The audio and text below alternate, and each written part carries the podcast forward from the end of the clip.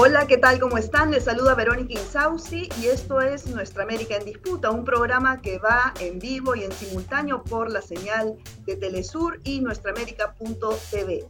A partir de ahora, pues, entonces los invitamos a que se conecten, hagan sus preguntas, sus comentarios para el tema que vamos a abordar el día de hoy. Por supuesto, se trata de los Pandora Papers. Esta filtración, una de las más grandes de la historia, pues, que involucra a cientos de personalidades políticas y económicas del mundo y de Latinoamérica. En Latinoamérica, pues, eh, se ha registrado más de 100 personalidades, entre ellos 35 autoridades políticas, tres presidentes en funciones, estamos hablando del presidente de Ecuador, el de Chile y el de República Dominicana, y esto pues ha hecho un terremoto político a nivel mundial y sobre todo en los países pues donde están involucrados sus autoridades. Para conversar sobre ello justamente nos acompaña desde Chile Esteban Silva de Constitución eh, de Fundación Constituyente 21, perdón, y Pablo Iturralde desde Ecuador del Centro de Derechos Económicos y Sociales SEDES. Muchas gracias a ambos por estar aquí. Bueno, empezamos contigo, Pablo. Eh, ¿Qué pasa con Guillermo Lazo? Se le han encontrado 10 empresas offshore, varias de ellas en, Delaware, y eh, bueno, hay una legislación ecuatoriana que dice concretamente que ninguna autoridad política ni funcionario puede tener empresas offshore. Entonces, ¿esto es motivo para una vacancia? Sí, eh, ¿qué tal, Vero? Y muchas gracias. hola también, Esteban, y a la audiencia. Hola, ¿qué tal? Eh, a ver, lo que pasó es que eh, el actual presidente Guillermo Lazo ya había sido mencionado en los Panama Papers. Ahí se había, se había mencionado 10 offshore. Y lo que pasa es que para poder presentarse a las elecciones del año 2017, Guillermo Lazo tenía que deshacerse de todas sus compañías, acciones, inversiones en algún paraíso fiscal, porque en Ecuador, por consulta popular, se decidió prohibir cualquier posibilidad de un nexo con empresas offshore de funcionarios públicos y candidatos. Entonces, esta nueva publicación eh, del consorcio de periodistas lo que dice revela que lo que sucedió en realidad fue que se deshizo lazo de algunas empresas, pero que fueron, eh, se transfirieron a Dakota del Sur, que es otro paraíso fiscal. ¿sí? Ahí se han creado dos fideicomisos en Dakota del Sur que ponen, eh, que han puesto, digamos, en, duda la posibilidad de que Lazo tenga paraísos fiscales. Lazo ya se, ya, ya se ha pronunciado, ha dicho que lo que pasa es que estos paraísos fiscales ya no son de él, ¿no? Pero la Asamblea Nacional, distintos actores de sociedad civil en el país están solicitando lo obvio, una investigación, como se está haciendo en cualquier país donde están vinculados sus altas autoridades, eh, para poder demostrar que esto no es así. ¿no? Es la, la, en realidad sería muy sencillo de demostrar. Lo único que tiene que hacer Lazo es mostrar, eh, publicar, transparentar qué es lo que pasó con la liquidación de sus empresas. Porque solamente hay dos opciones. O las vendió, se deshizo vendiéndolas, entonces por lo tanto esos recursos deberían estar depositados o deberían, esas, esas, esas propiedades deberían estar registradas en algún registro público del mundo, ¿sí? O las regaló, ¿no? Porque si no, no es, no es posible explicar dónde, dónde pueden haber quedado.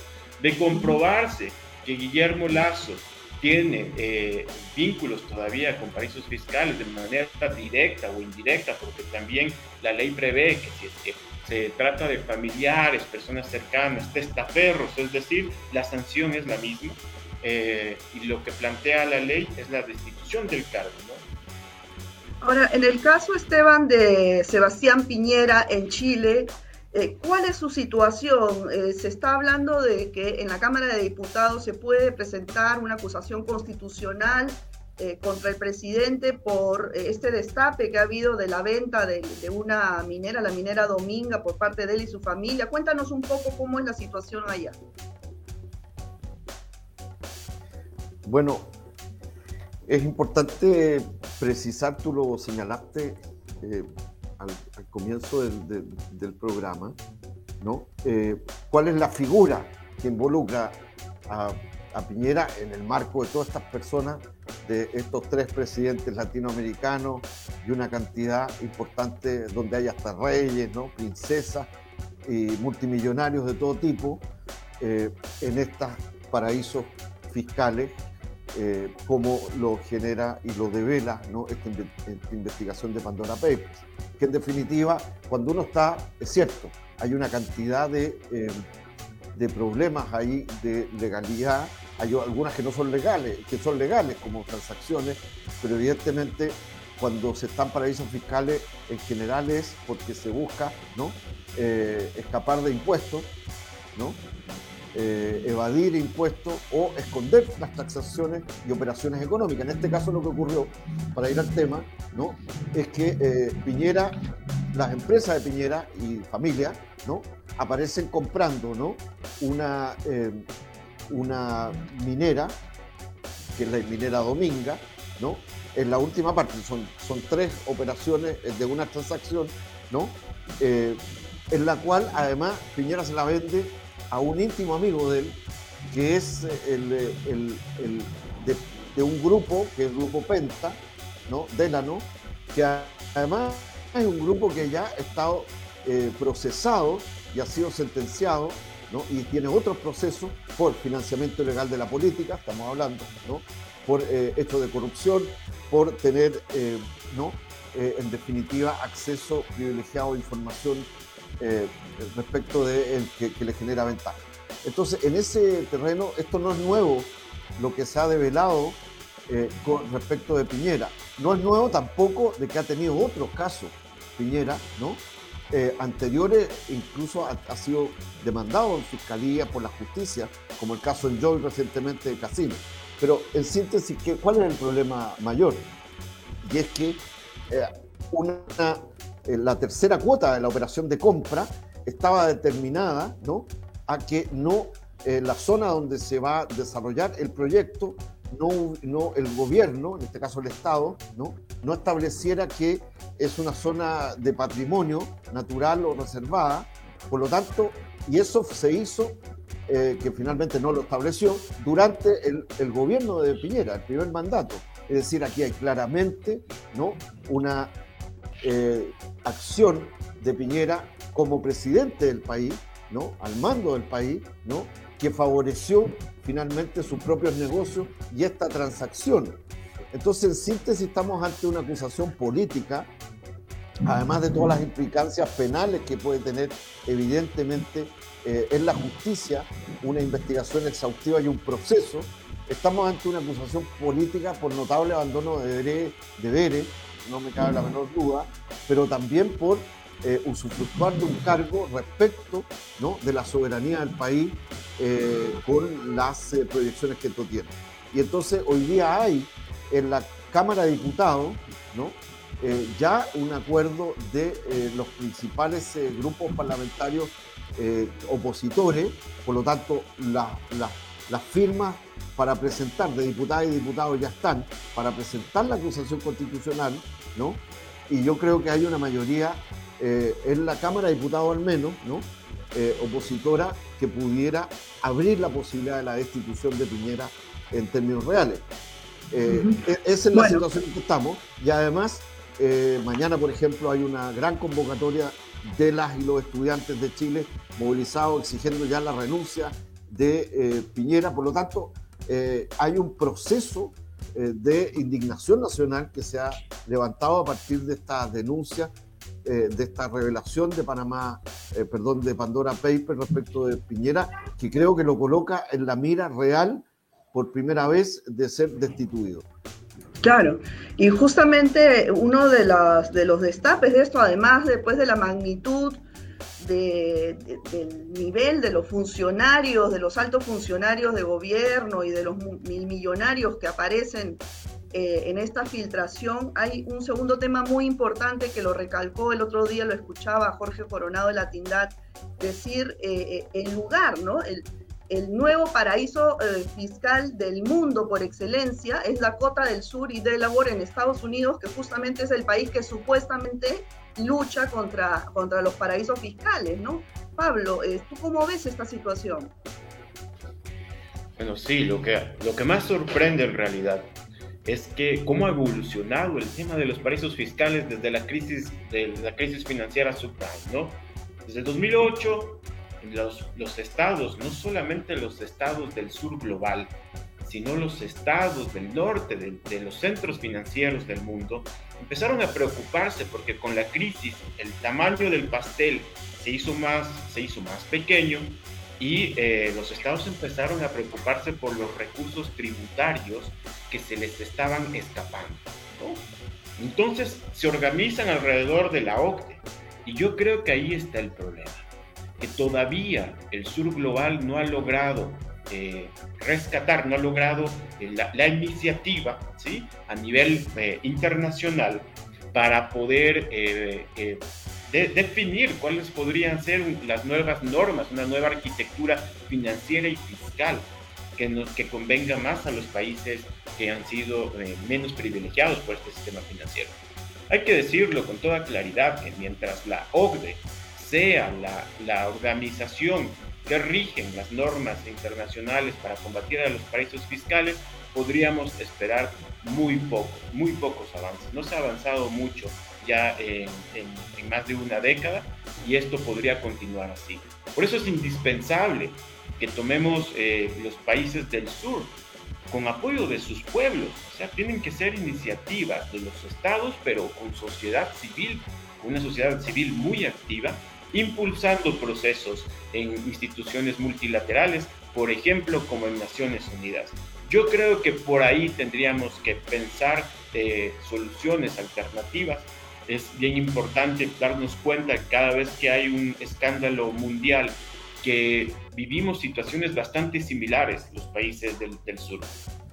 Eh, a mí me sorprende, por ejemplo, escuchando ahora a, Esteban, lo que está sucediendo en Chile, porque, ojo, que ahí no hay una ley que les prohíbe a, los, los, presidentes participar en paraísos fiscales, pero depende de las reacciones de los pueblos.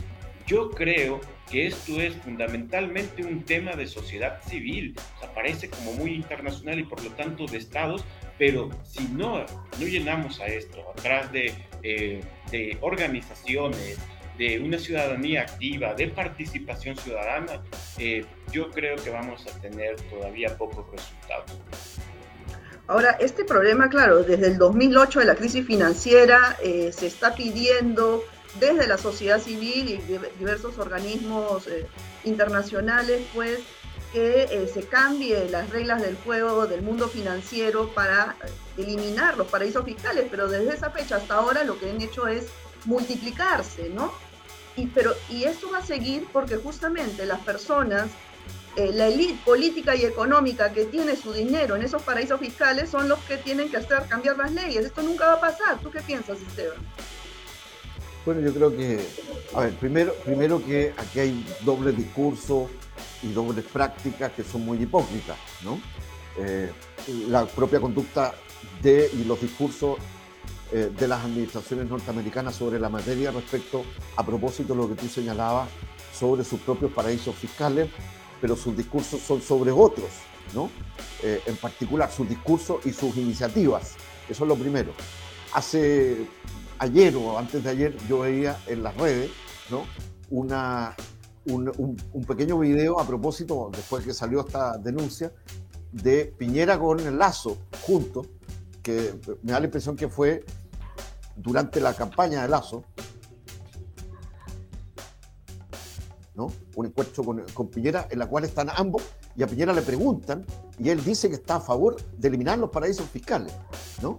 Eh, junto con Lazo. Entonces, eso te demuestra, eh, esa sola imagen te demuestra que ambos, a propósito, que están vinculados, completamente embarrados en, esto y en este tipo de transacciones y de ocultar operaciones y riqueza y evasión de impuestos, de eso estamos hablando en lo concreto, ¿no?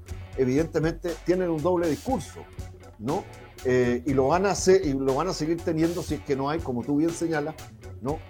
la, la movilización de los pueblos de las fuerzas políticas, sociales, eh, pero también que esto impregne la política de los gobiernos, de los estados.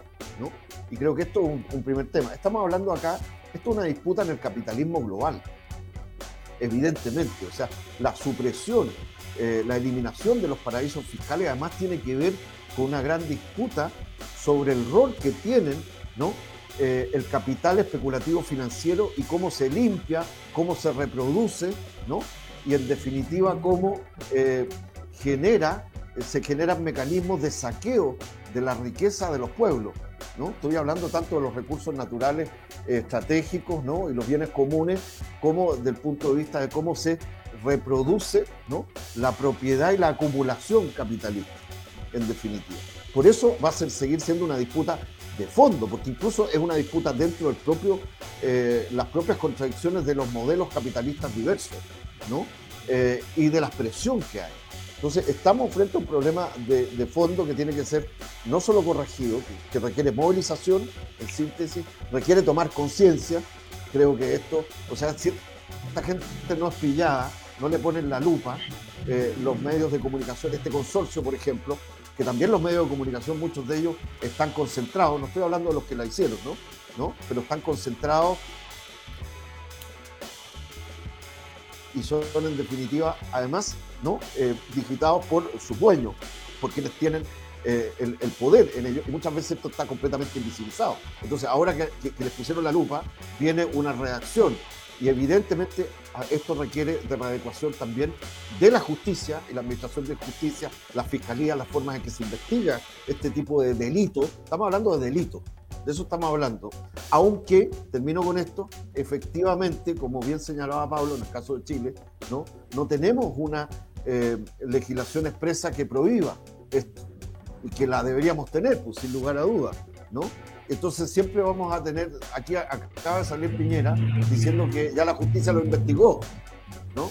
Pero no es cierto, habla medias verdades, como todas estas cosas. Entonces se requiere un nivel de movilización, de toma de conciencia, de poner la lupa desde el punto de vista de los grandes, eh, no solo medios de comunicación de la información y al mismo tiempo la disputa por eliminar, en definitiva, estos paraísos fiscales y la lógica del capitalismo financiero y especulativo y cómo se reproduce.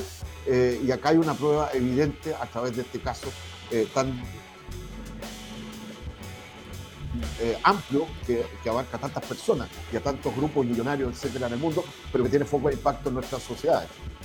Así es, pero bueno, estos son, digamos que los mismos eh, políticos de siempre, los mismos millonarios, digamos, y, y, y, venimos escuchándolo desde otras eh, filtraciones como los Panama Papers, en fin, pero la, la situación no ha cambiado. Eh, Pablo, ¿qué propones para eh, eh, finalmente poder cambiar este paradigma? Claro, o sea, ambos, Esteban y, tú, coinciden en la necesidad de la presión desde la sociedad civil, desde la calle, pero, pero esto es suficiente para finalmente cambiar las reglas del juego cuando los encargados de cambiarlas tienen su dinero en los paraísos fiscales? No, hay, hay mucho por recorrer, o sea, y bueno, existen, existen alternativas de política pública, ¿no? Por ejemplo, fortalecer las autoridades tributarias, eh, el intercambio de información automático país por país, informes de empresas país por país, eh, convenios eh, y políticas, por ejemplo, para detectar el beneficiario final de estas operaciones. Pero todo esto, hay que, decir, hay que ser muy claros que todo esto sigue siendo insuficiente. Pero aún así, países, por ejemplo, como el ecuatoriano, ¿sí? Se suelen descuidar este tipo de convenios internacionales que permiten la cooperación entre autoridades tributarias de dos países para poder detectar la, posibles fraudes tributarios.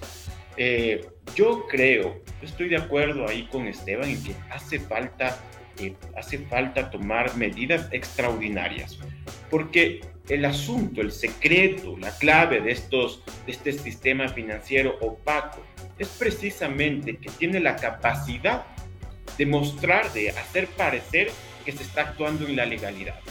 ¿No? Las operaciones offshore no son otra cosa que simular que uno tiene las cuentas en orden, que supuestamente no está evadiendo impuestos, supuestamente no está ocultando riqueza, supuestamente estás actuando dentro de la legalidad. Entonces, ese es el problema, que cuando, por ejemplo, tanto en Chile como en Ecuador, cuando se les ha preguntado a los presidentes que, que, que rindan cuentas sobre, los, sobre las menciones en los Pandora, eh, los Pandora Papers, porque ellos dicen, bueno, mire, yo tengo aquí eh, un notario, frente a un notario yo digo que todas mis cuentas están bien, mis, que yo no tengo, estoy diciéndole a un notario que yo no tengo inversiones en eh, offshore. Entonces, eso no es suficiente, pues, porque por supuesto cualquiera podría hacer lo mismo. Y la única manera de poder eh, avanzar es tomando medidas que tal vez no están previstas, como por ejemplo medidas que sean de sanciones fuertes para los funcionarios públicos y las altas autoridades, sobre todo, ¿sí? que mantienen, que se beneficien de alguna manera con los paraísos fiscales. Eh, y por supuesto, no se va a solucionar esto país por país la única forma que podríamos encontrar, dar una solución definitiva, es mediante instancias de coordinación que tienen que ser multilaterales, donde además la hegemonía del espacio, la conducción del espacio, eh, sea llevado por los países más afectados, que no son precisamente aquellos países donde están las transnacionales que han diseñado todo este sistema planetario de fraude fiscal. Bueno, y además en pandemia, en estos 18 meses de pandemia, eh, se ha incrementado, escuchaba a Susana eh, Ruiz de Oxfam eh, comentar que en estos 18 meses, pues, la ganancia de los millonarios en el mundo se había multiplicado más que en los últimos 50 años, ¿no? Mientras que en un promedio en los estados durante esta época de pandemia se habían incrementado los impuestos a la clase trabajadora en un 30% este choque, Esteban, entre, o este mundo paralelo entre los beneficios que goza la élite política y económica en el mundo y la realidad de la clase trabajadora, ¿tú crees que en algún momento va a ser un choque para una revolución? Estamos hablando de una revolución que se puede avecinar. Bueno, yo creo que hay que ver siempre estas cosas desde, claro, lo global, pero a veces justamente mirarlas desde lo global y desde el punto de vista de las luchas globales entre el capital y el trabajo, ¿no? entre el capital concentrado del norte respecto de los países del sur, ¿no? Eh, etcétera, etcétera, a veces también nos hace pensar de que nada es posible cambiar, porque de tal globalidad los cambios que estructuralmente requerimos, que pasan eh, y están vinculados. O sea, si uno habla por terminar este tipo de paraísos fiscales, estamos hablando también de mejorar, como bien señalaba eh, se señalaba aquí y, señalaba Paula hace un momento atrás, eh, la coordinación, eh, la información bilateral y multilateral respecto a estos temas. O sea, estamos hablando del sistema también de, a propósito de Naciones Unidas y sus distintas agencias o los espacios multilaterales propiamente tal en donde están los estados, a través de la expresión de su gobierno, ¿no? respecto a estos temas. Por ejemplo, uno podría decir, mire, este debería ser un tema evidentemente para que fuese encarado, en el caso de América Latina y el Caribe, por la CELAC, ¿no? Eh, como, como un proceso de articulación. Ahora, eso requiere, y aquí voy a lo local, eso requiere evidentemente cambios eh, legislativos, cambios eh, de regulaciones administrativas, cambios en la conciencia, niveles de mayores de información y de formación y de transparencia propiamente tal, etcétera, etcétera. Y ahí voy a lo que a la pregunta tuya desde esta globalidad evidentemente hay algunas sociedades y algunos pueblos que ya están eh, en proceso un poco más encaminado porque están en disputa también que tienen que ver con esos cambios, pero que requieren encararlo de manera más global. Estoy pensando en el caso de Chile. Nosotras y nosotros estamos en un proceso constituyente. ¿No? Tenemos una convención constitucional instalada que ya empieza los trabajos de la discusión de los preceptos constitucionales ¿no? para un cambio más de fondo. Aquí vamos a enfrentar una buena parte de estos temas también. Por eso no es menor eh, una posibilidad de que Piñera sea acusado y sea destituido, porque creo que también este otro elemento que también señalaba Pablo, que es muy relevante, estoy leyendo aquí alguien pone fuera, fuera Lazo, eh, creo que así le escuché al ex candidato presidencial, además eh, ecuatoriano ayer, ¿no? y a otras y otros dirigentes sociales, etcétera. O sea, el tema de cómo reacciona el pueblo, los pueblos y una sociedad para protegerse eh, y proteger y recomponer una mínima eh, relación ¿no? frente a la corrupción es fundamental. También es un elemento, en mi opinión, importante. En síntesis, yo creo que hay eh, crisis sucesivas que van generando estallidos, movilizaciones sociales y populares, tomas de conciencia, cambios en legislaciones, cambios institucionales, pero que evidentemente, ¿no?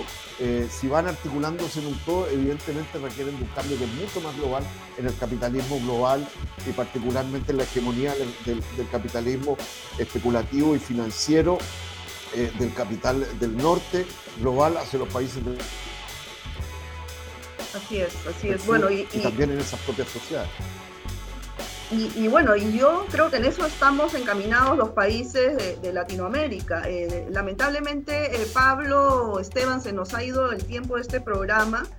Eh, hay mucho más por conversar y me imagino que en el transcurso de los días y las, y las semanas, estos 12 millones de documentos que se han filtrado van a salir, digamos, esclareciendo sobre, sobre personajes, sobre empresas y, eh, bueno, por supuesto que aquí en este programa los vamos a seguir abordando y analizando. Muchas gracias Esteban Silva y Pablo Iturralde por acompañarnos en esta oportunidad. Con ustedes amigos, nos vemos en una próxima emisión de nuestra América. Cuídense mucho.